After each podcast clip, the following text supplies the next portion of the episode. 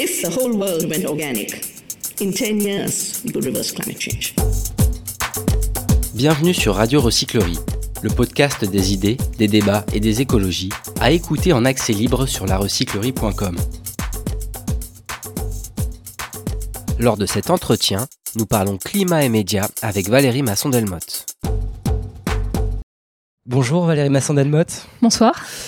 Bonsoir, oui, merci beaucoup d'être euh, venu à la recyclerie. Vous êtes euh, paléoclimatologue, coprésidente du groupe 1 du GIEC depuis 2015 et membre du Haut Conseil pour le climat. Donc on est ce soir à la recyclerie pour le lancement d'une charte en faveur d'un journalisme à la hauteur de l'urgence climatique. On va donc euh, largement parler de ce sujet.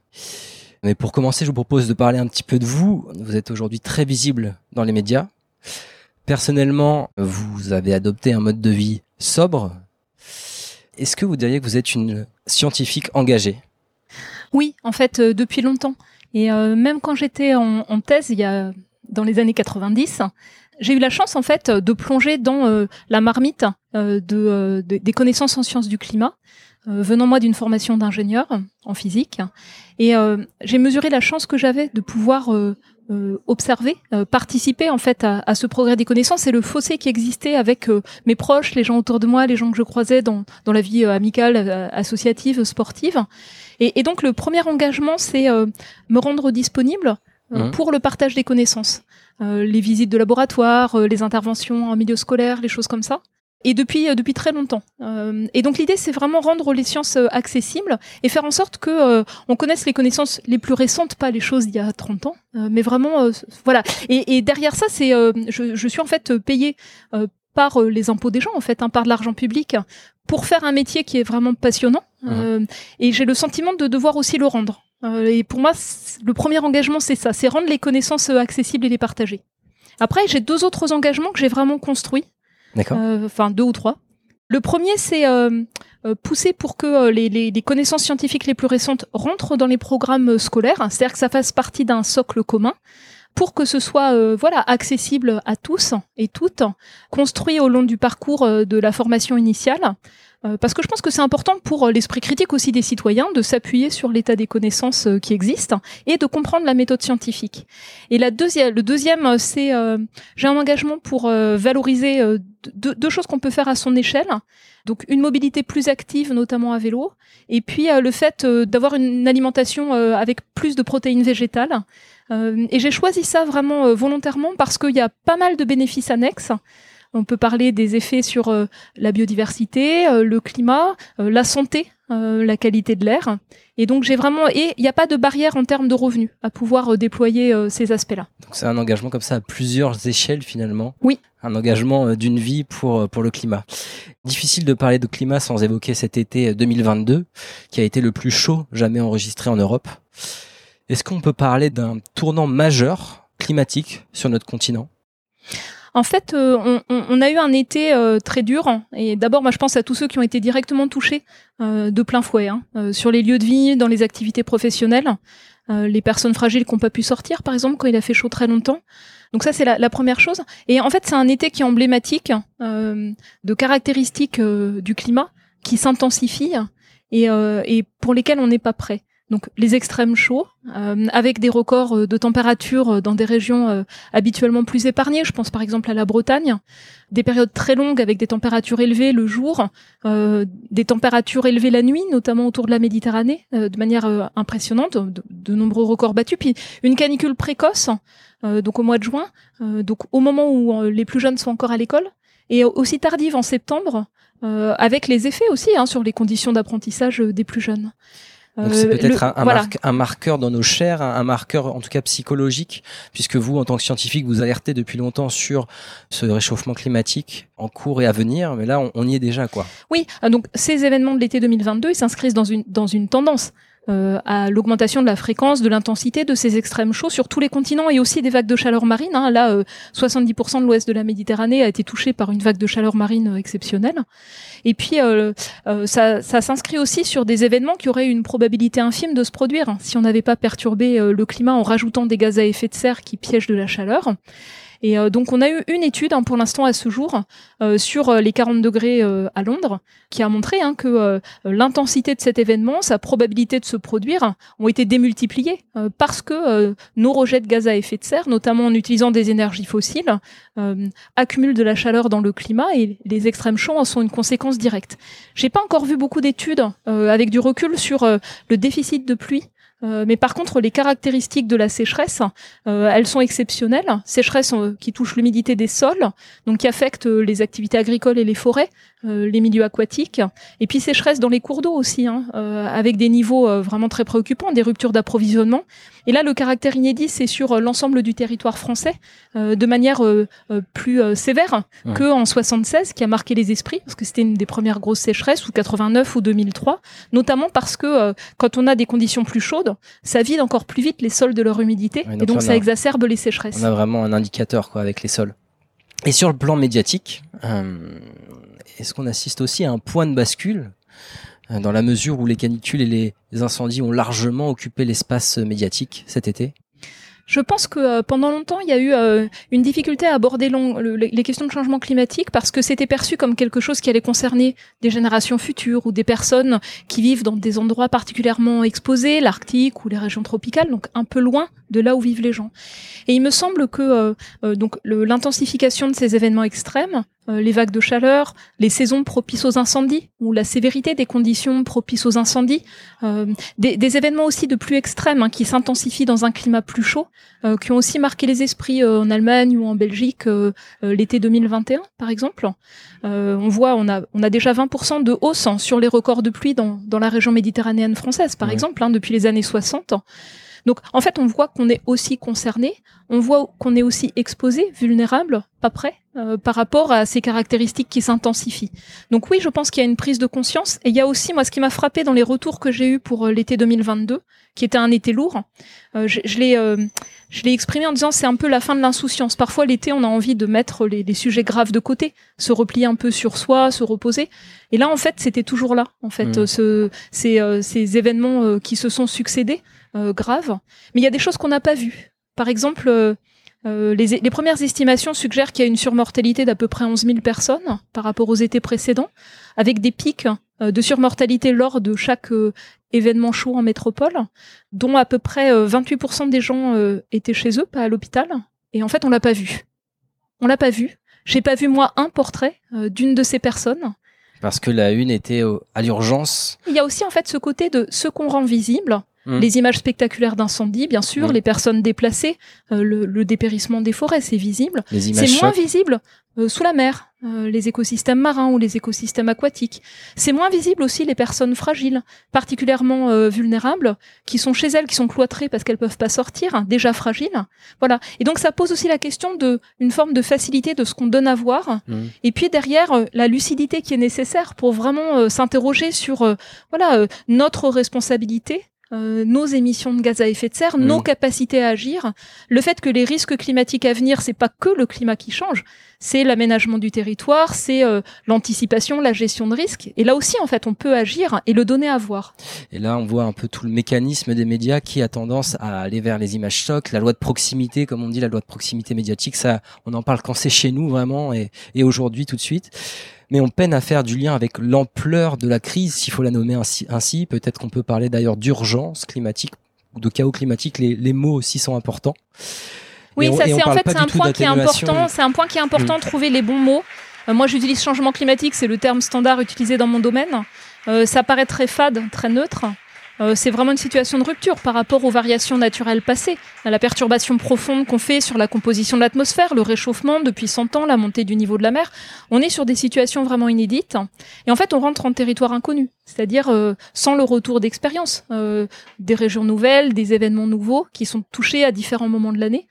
Euh, et donc, euh, euh, ça pose la question de comment bah, les médias, les journalistes se préparent, même à l'avance, pas simplement au fur et à mesure de l'actualité, mais à l'avance pour aborder ces aspects d'une manière construite, d'une manière cohérente, qui permettent de situer l'événement que ce soit un événement extrême ou une, un progrès des connaissances scientifiques, un rapport scientifique, une parole politique, une polémique sur ce qu'on pourrait faire, aider en fait à le situer dans un cadre plus complet, plus clair sur les, les relations de cause, de conséquences, les leviers d'action possibles. voilà, et ça, ça manque. Et donc la définition d'un cadre, c'est vraiment l'idée de la soirée de ce soir qui se tient à la recyclerie. On va donc parler maintenant de cette charte en faveur d'un journalisme à la hauteur de l'urgence climatique.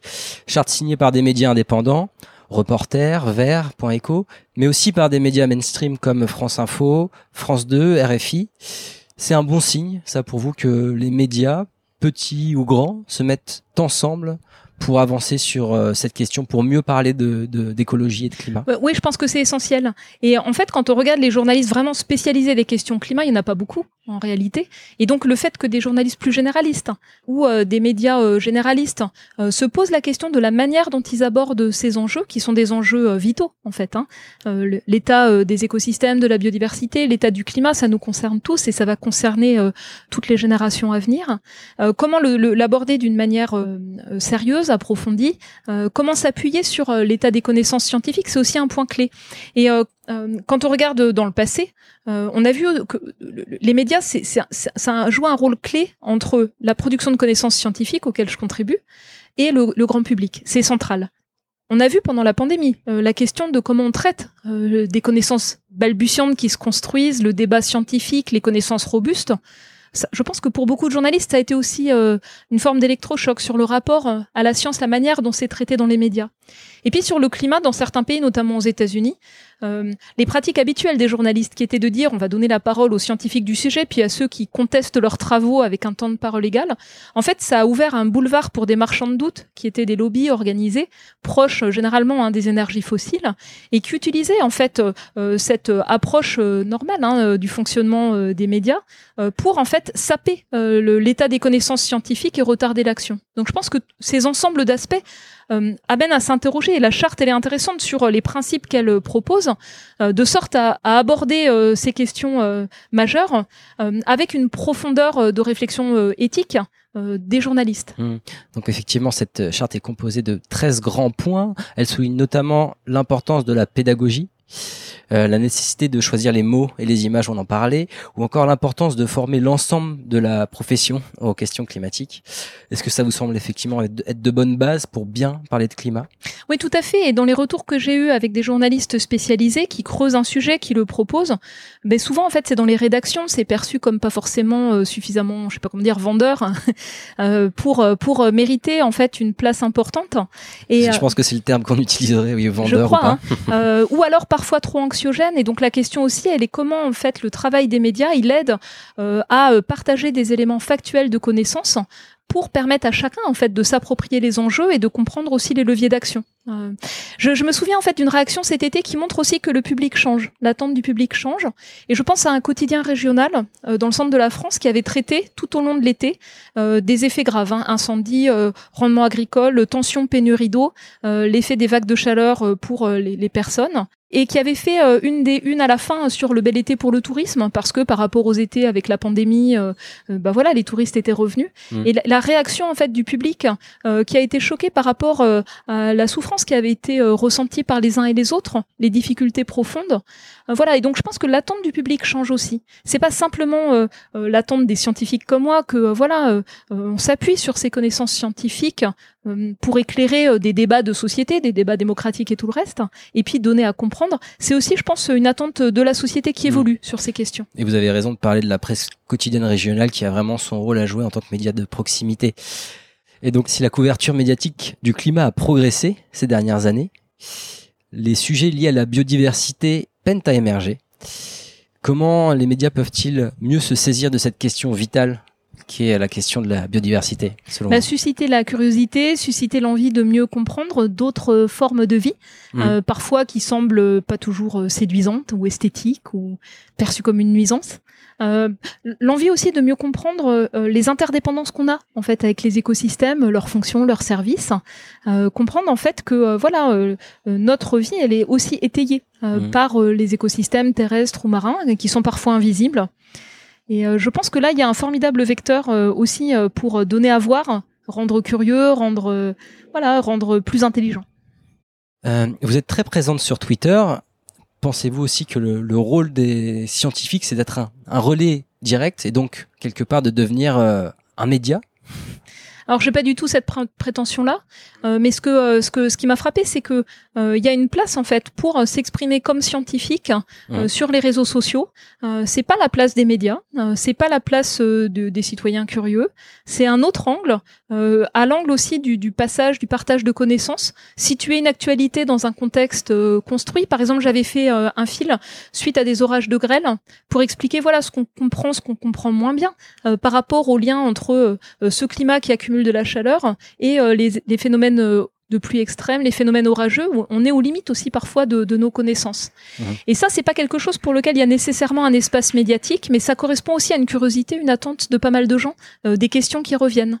Donc pour moi, Twitter, c'est intéressant parce que ça me permet d'échanger avec des personnes d'horizons différents que je rencontrerai pas nécessairement euh, dans des rencontres publiques ou, par les médias. Et ça me permet aussi, moi, de euh, choisir comment je m'exprime euh, sans nécessairement essayer de rentrer dans des questions de journalistes qui correspondent pas toujours en fait à mon domaine d'expertise mmh. ou qui cherchent parfois le, la petite phrase. Moi, ce qui m'intéresse assez peu. voilà. Donc c'est une autre manière de, je pense, de, de rebondir sur l'actualité en rendant accessible euh, des connaissances. Alors parler médias, c'est aussi donc parler d'influence. On parle beaucoup d'influence aussi sur Twitter. Il y a quelques jours, l'entraîneur du PSG et Kylian Mbappé euh, ironisaient sur les déplacements en char à voile alors qu'ils passent leur temps dans des jets euh, privés. Diriez-vous que Mbappé fait bouger les choses malgré lui avec ce genre de polémique? Oui, je pense.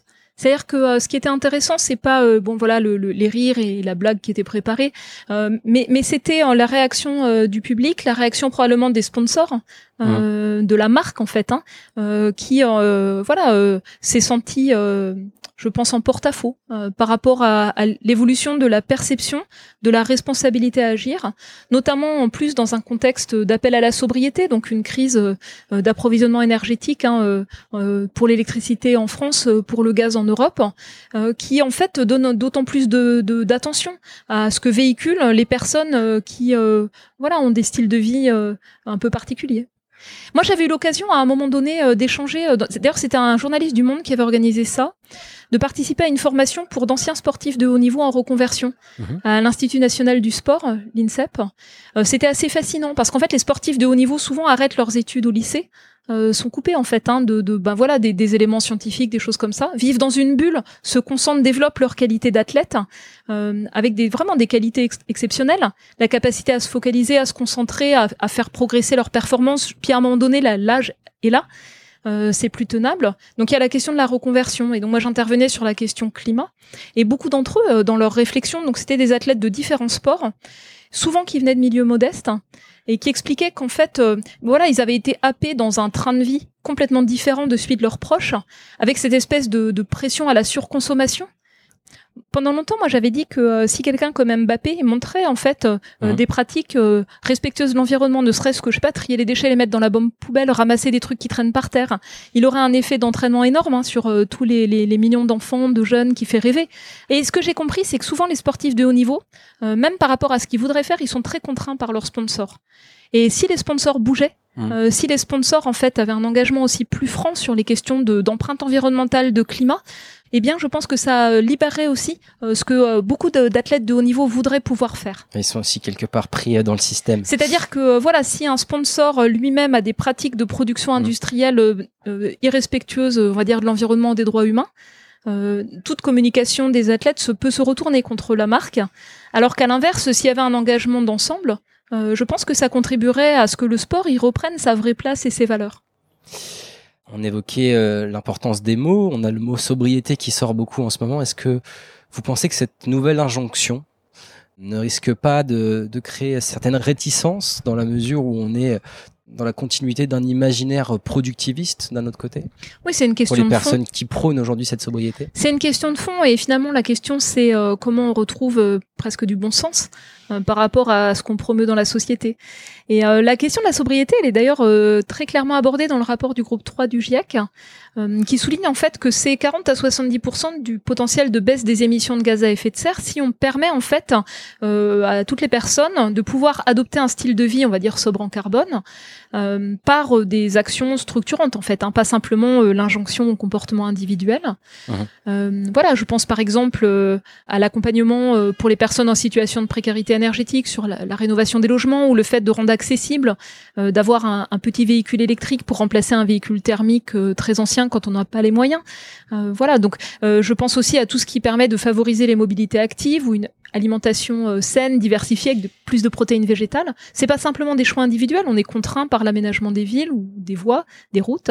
On est contraint par l'alimentation de la restauration collective, ce qu'elle permet de faire. Euh, donc c'est juste pour souligner qu'il y a un, un c'est pas simplement des injonctions, c'est le fait euh, de prendre ces questions à bras le corps et de s'assurer qu'en fait on utilise tous les leviers d'action possibles. Donc il y a des leviers d'action dans tous les secteurs euh, sur les modes de production, on va dire, hein, mais l'action sur les, les, styles de vie, les modes de consommation qui soient soutenables, c'est c'est un vecteur assez formidable d'appropriation aussi de ce qui peut être fait à l'échelle individuelle. Donc on peut le prendre comme quelque chose euh, qui pourrait être euh, imposé, mais on peut aussi le prendre dans l'autre sens, c'est-à-dire en faire un défi. Comment je peux moi en fait réduire mon empreinte carbone? Comment dans mon cadre professionnel je peux réduire l'empreinte carbone? Euh, Comment les pouvoirs publics peuvent réduire l'empreinte carbone par des choses structurantes? Et en fait, il y a tellement d'intelligence, d'émulation, de, de, capacité à agir. En fait, ça peut aussi libérer. Conduire à une forme de joie. C'est ça. La joie, en fait, de contribuer à créer une société où on vit mieux, en mettant l'accent sur euh, notamment le bien-être, euh, les enjeux aussi de santé publique, euh, davantage que sur le gaspillage ou la surconsommation.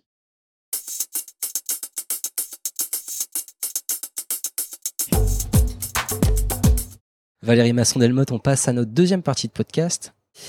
Quel a été votre plus grand déclic écologique Si vous pouvez en, nommer un seul, je vous vois sourire. Alors il y a eu deux choses. Il y a eu quand j'étais lycéenne, euh, le fait d'avoir lu un magazine de vulgarisation scientifique qui parlait euh, euh, des sciences du climat, des progrès des connaissances, l'observation de la Terre depuis l'espace, la modélisation du climat et les carottes de glace. Mhm. Et je me souviens vraiment d'avoir eu un déclic sur vraiment le la fascination pour ce domaine scientifique, c'est-à-dire l'envie de comprendre, l'envie d'en savoir plus. Et puis en, finalement, ça en est devenu mon parcours professionnel, mais après quelques méandres.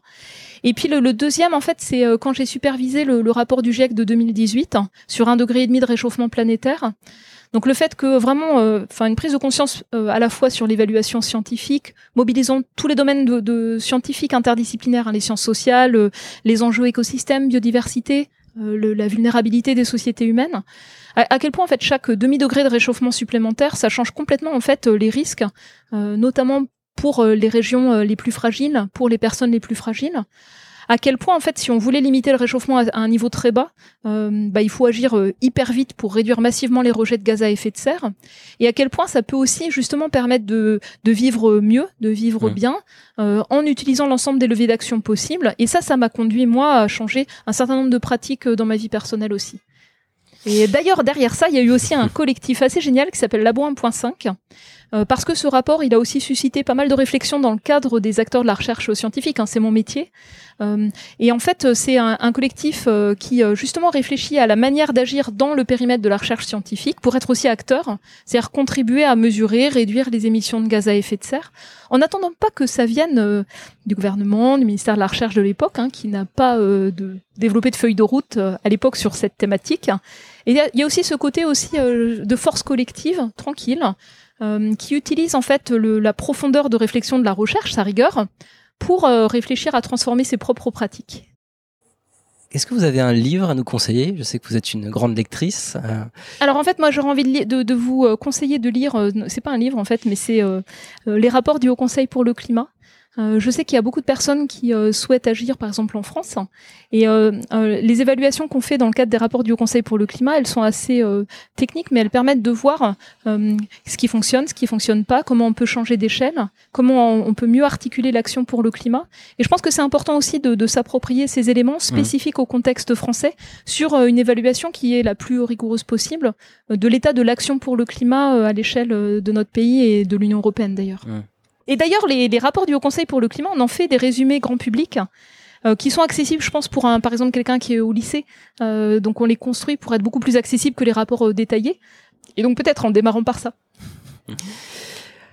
Comment vous imaginez le monde dans 20 ans si enfin, enfin, la parole des scientifiques parvenait aux oreilles du plus grand nombre? En fait, un, un, monde où les citoyens euh, ont intégré ces enjeux, euh, comme euh, les, les, plus jeunes générations commencent à le faire, des enjeux en fait qui amènent à revoir la manière dont on se voit nous par rapport aux écosystèmes, par rapport aux autres formes de vie, la manière dont on perçoit notre responsabilité historique hein, sur les émissions de gaz à effet de serre et puis euh, la, la, solidarité qu'on peut euh, qu'on peut mettre en œuvre avec euh, ceux qui voilà vivent dans des dans des endroits plus fragiles. Mmh. donc J'espère que d'ici 20 ans, collectivement, l'humanité aura réussi à réduire déjà fortement les émissions de gaz à effet de serre. Ce sera très encourageant. Ça voudra dire que voilà, l'action est résolument engagée avec euh, un accompagnement euh, pour les pays euh, les moins avancés, les pays les plus fragiles, pour que les solutions technologiques notamment soient rapidement accessibles. Euh, ce sera aussi un, un, monde où le climat aura continué à changer. Ce sera un monde où il y aura besoin de pas mal de, de solidarité pour accompagner euh, ceux qui sont aux premières loges.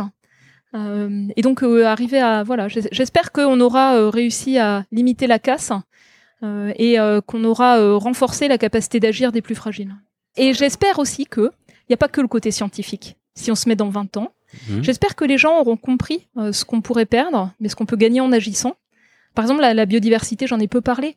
Mais ce qui est formidable, c'est que quand on réduit les pressions locales, ça peut récupérer assez vite. Mmh. Et donc, euh, savoir euh, euh, que les gens aient aussi transmis aux plus jeunes, voilà, des, des, des paysages, euh, des écosystèmes, du vivant, et l'émerveillement pour ça et l'envie de le protéger. Un grand merci Valérie Masson-Delmotte, à bientôt. Merci.